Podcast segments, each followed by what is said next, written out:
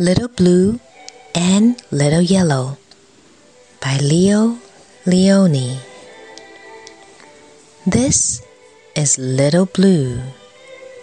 Here he is at home with Papa and Mama Blue. Little Blue has many friends, but his best friend is Little Yellow, who lives across the street. How they love to play hide and seek and ring a ring of roses. In school, they sit still in neat rows. After school, they run and jump. One day, Mama Blue went shopping. You stay home, she said to Little Blue. But Little Blue went out to look for Little Yellow. Alas, the house across the street was empty.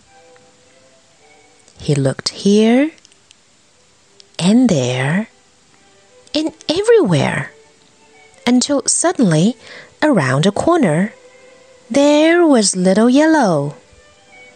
Happily, they hugged each other and hugged each other until they were green. Then they went to play in the park. They ran through a tunnel. They chased Little Orange. They climbed a mountain. When they were tired, they went home. But Papa and Mama Blue said, You're not our little blue, you're green. And Papa and Mama Yellow said, you're not our little yellow, you're green. Little Blue and Little Yellow were very sad. They cried big blue and yellow tears.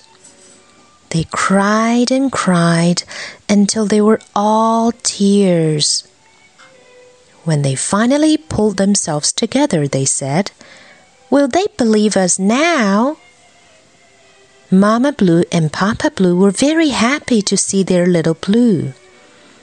They hugged and kissed him. And they hugged little Yellow too. But look, they became green. Now they knew what had happened. And so they went across the street to bring the good news. They all hugged each other with joy and the children played until summertime. The end.